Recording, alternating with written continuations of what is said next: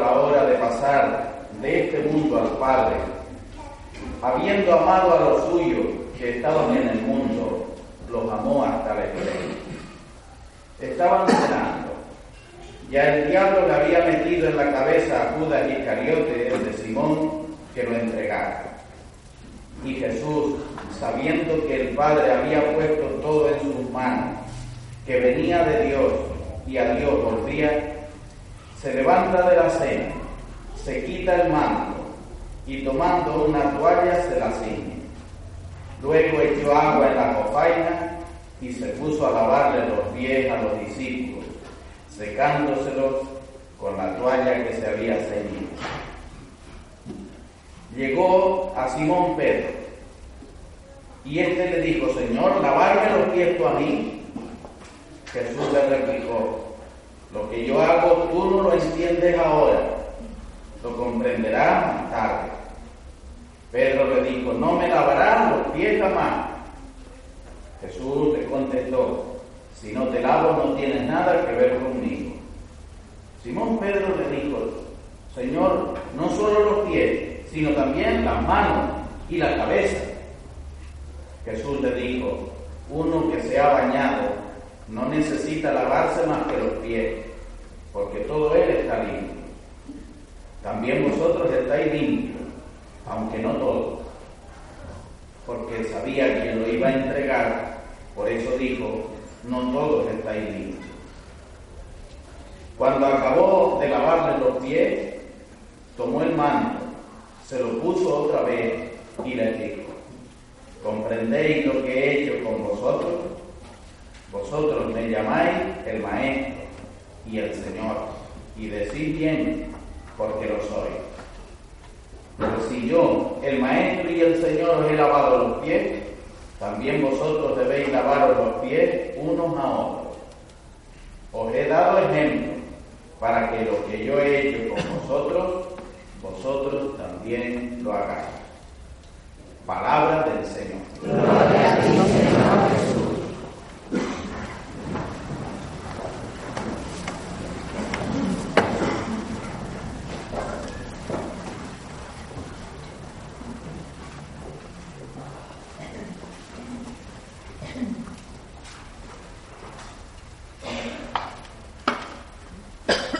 Hacía tres años que Jesús había salido de su pueblo de Nazaret a anunciar su mensaje del reino, a anunciar que era necesario un cambio en aquella sociedad y en el mundo entero. Para ello se preparó en la facultad de la vida y en un hogar, el de Nazaret, junto a José y María su madre. Eso desde un principio lo tuvo con una claridad meridiana y que merecía la pena esforzarse en lograrlo y que era posible lograrlo, aunque no supiera cuándo iba a ocurrir. Este mensaje Inicialmente la gente lo fue acogiendo con mucha expectación. La gente lo iba acogiendo con mucho entusiasmo, especialmente la gente pobre, la que lo estaba pasando mal, que eran realmente los que necesitaban de ese cambio. La gente indefensa y marginada, que era precisamente los que necesitaban ese cambio. La gente desplazada de los hilos que mueven el mundo, esos estaban ansiosos y expectantes y escuchando con los oídos abiertos ese nuevo reino que anunciaba aquel nazareno de la provincia de Galilea. Pero poco a poco, no solamente escuchaban este mensaje los pobres y los indefensos y los desahuciados y los marginados, sino también se iban enterando de esto los poderosos, los gobernantes, como si se sintieran amenazados por ese cambio de planteamiento porque perdían sus privilegios. Si leemos el Evangelio aplicándolo a hoy, comprendemos fácilmente que también hoy ese mensaje de amor y de igualdad. Choca con las estructuras, choca con los estamentos que ya tienen definidas o definidos sus privilegios.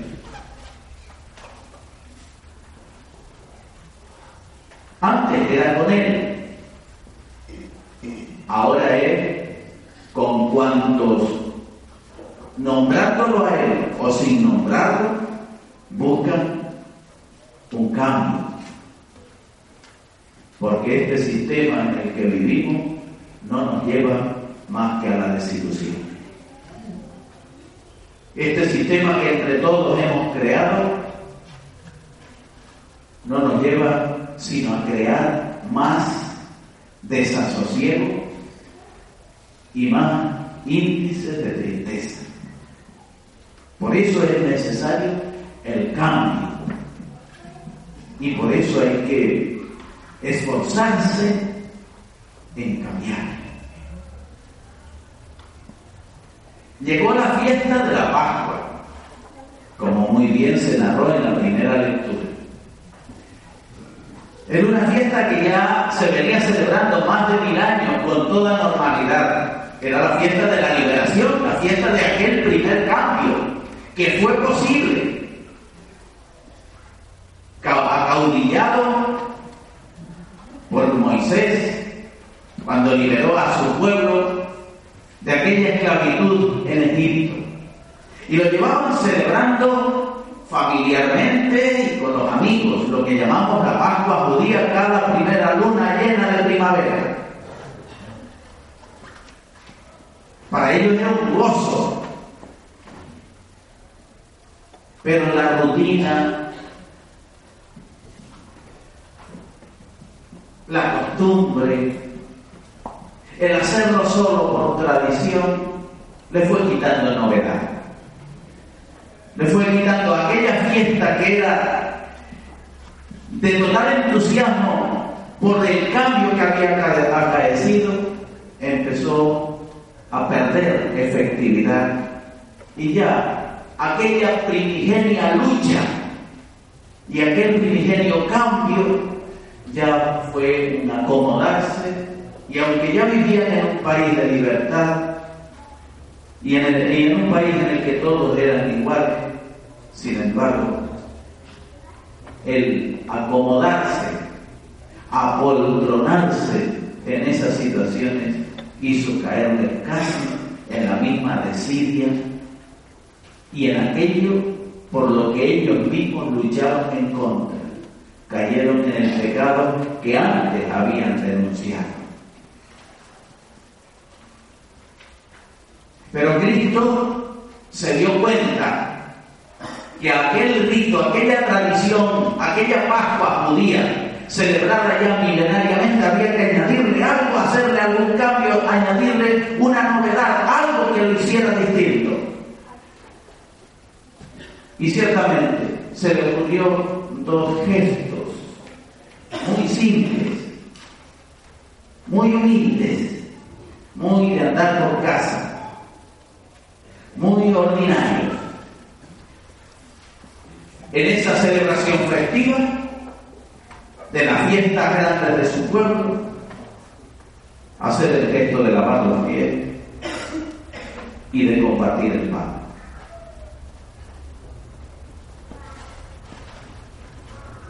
Podemos imaginar la sorpresa tan grande que en la comida de la fiesta aquel que convocaba se arrodille ante sus amigos y se ponga a lavarle los pies.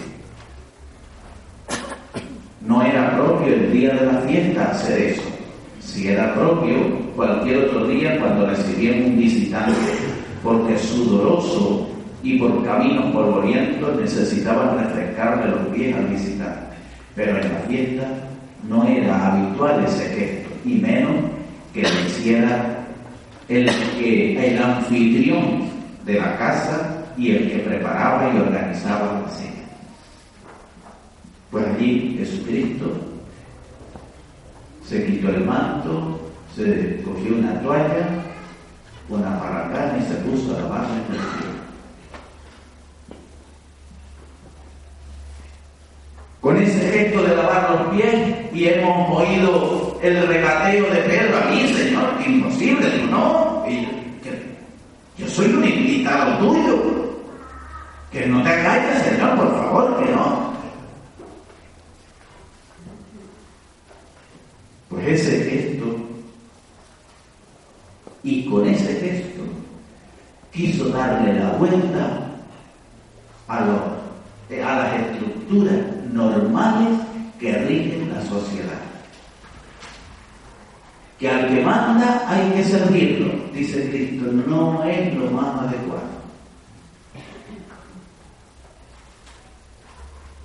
Que al que gobierna hay que darle pleitesía, no es el camino adecuado.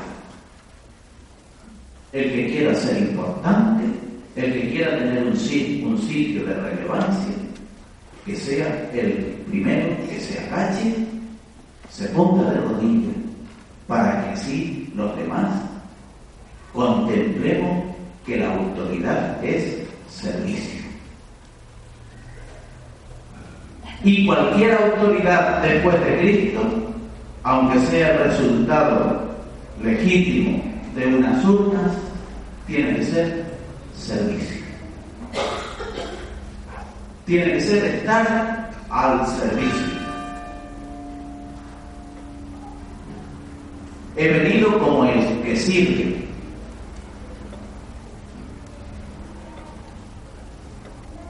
Esa es la autoridad que Jesús reconoce como más útil para la sociedad y que esa forma, en forma de servicio, es la mejor manera de ejercitar. Cualquier otra sería seguir alimentando el sistema lleno de corruptelas, de aprovechamiento, de dominio y de usurero. Solamente desde ahí cabe entender un cambio en la sociedad. Y como segundo, como segundo gesto, Jesucristo eligió una presencia. No una placa conmemorativa que recuerda los avatares de un personaje histórico, ni un monolito en el centro de una plaza, ni siquiera una calle donde se diga dedicada a, sino el gesto de compartir. Para los judíos, para cualquier cultura, también para nosotros, compartir la mesa es compartir la vida Comer del mismo pan y compartir la misma copa es hacerse uno con aquel que está sentado a la mesa. Es hacerse hermanos. Es unirse en amistad y en ideales. La comida nunca ha sido un espectáculo para mirar, nunca, en ninguna casa, ni en ningún pueblo, ni en ninguna cultura. La comida nunca ha sido un espectáculo para mirar ni un rito para ver, por muy legítimo que sea ese rito como es la misa, ni es tampoco un lugar para estar. La comida es un lugar donde se va a comer. Es antes que nada una comida. La Eucaristía, la misa, la misa es una mesa a la que somos invitados y aquí se viene a comer y exclusivamente a comer. Y quien no coma no tiene sitio en esta mesa. Aquí se viene a comer y a compartir los mismos ideales de Cristo. No se entiende la vida de Cristo sin la comida. No se entiende la vida de Cristo sin verlo sentado a una mesa. En unas ocasiones con sus amigos y en otras con pecadores. En unas ocasiones, sentado a la mesa con los pecadores de una clase de pecados, robo, corrupción, como saqueo, un funcionario corrupto o Mateo, o en otra ocasión con mujeres de vida ligera. Pero siempre se le ha visto a Cristo comiendo. Porque quien come juntos, progresa juntos. Y es que cuando tenemos algo que celebrar, en lo primero que pensamos es en poner una mesa o en reunirnos en torno a una mesa. Y los primeros cristianos del siglo I decían, no podemos vivir sin celebrar el día, la mesa del Señor.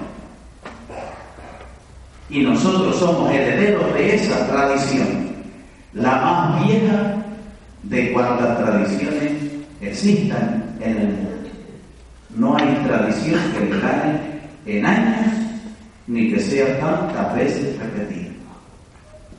Podemos sentirnos divididos y hasta enfrentados por miles de cosas, por opiniones, por gestos, por colores deportivos, por colores políticos, por distintas profesiones, por deseos, por edad, podemos ser distintos.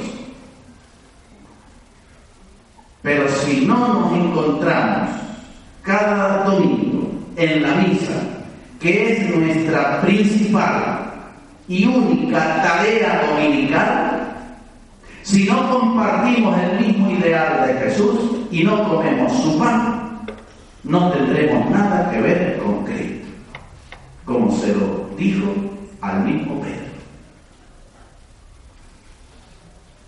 La misa dominical es como el ensayo general en donde todos venimos a enseñar, a ensayar los cánticos de la unidad y de la fe y a afinar nuestras voces para lograr una melodía que suene a mundo mejor y a esperanza y a pueblo de Dios. Si no, todo lo demás son puros ritos vacíos.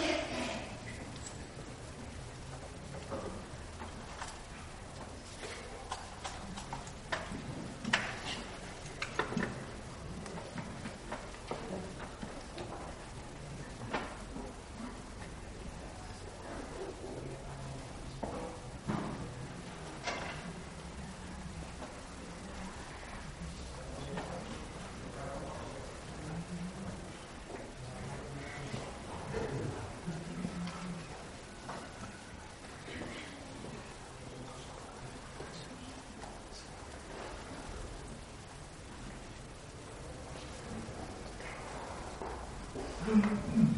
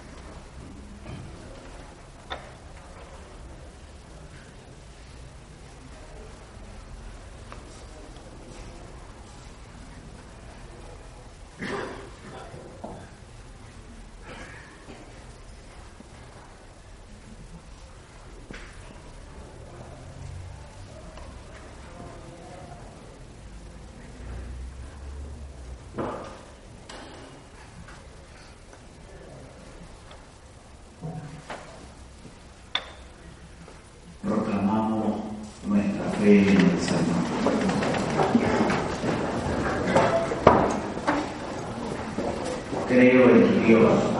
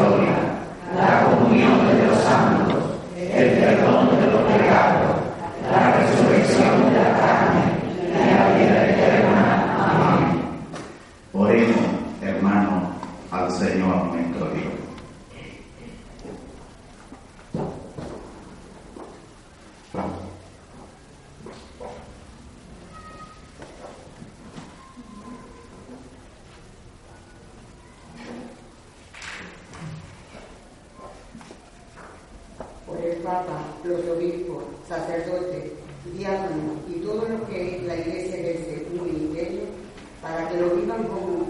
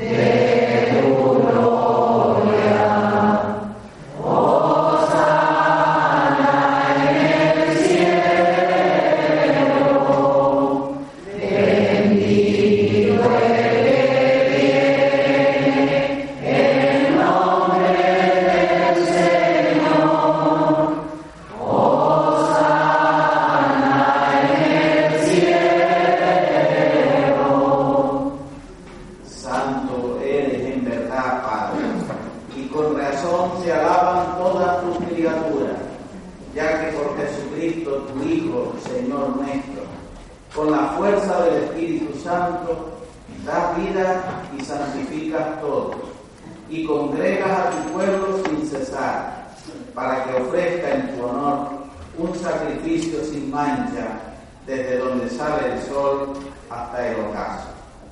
Por eso, Padre, te suplicamos que santifiques por el mismo Espíritu estos dones que hemos separado para ti, de manera que sean cuerpo y sangre de Jesucristo, Hijo tuyo y Señor nuestro, que nos mandó celebrar estos misterios. Porque Él mismo, la noche en que iba a ser entregado, habiendo amado a los suyos que estaban en el mundo, los amó hasta el extremo. Y mientras cenaba con sus discípulos, tomó pan y dando gracias, te bendijo, lo partió y lo dio a sus discípulos, diciendo, tomad y comed todos de él, porque esto es mi cuerpo que será entregado por vosotros.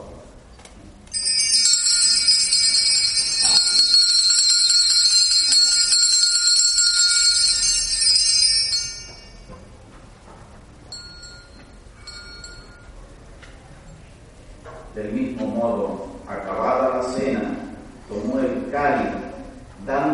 te bendijo y lo pasó a sus discípulos, diciendo, tomad y bebed todos de él, porque este es el cáliz de mi sangre, sangre de la alianza nueva y eterna, que será derramada por vosotros y por todos los hombres para el perdón de los pecados. Haced esto en conmemoración mía.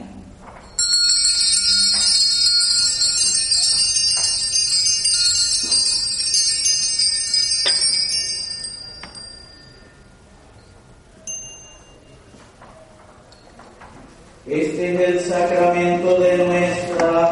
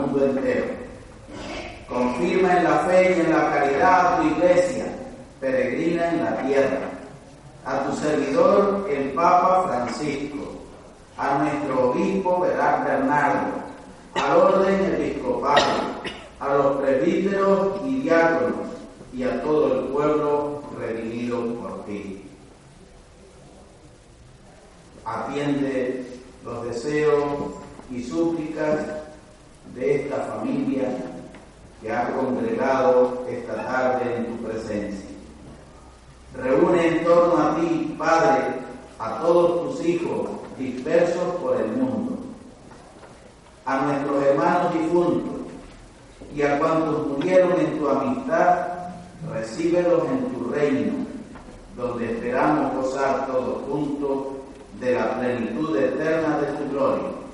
Por Cristo, Señor nuestro, por quien concedes al mundo todos los bienes. Por Cristo, con él y a ti Dios Padre Omnipotente, en la unidad de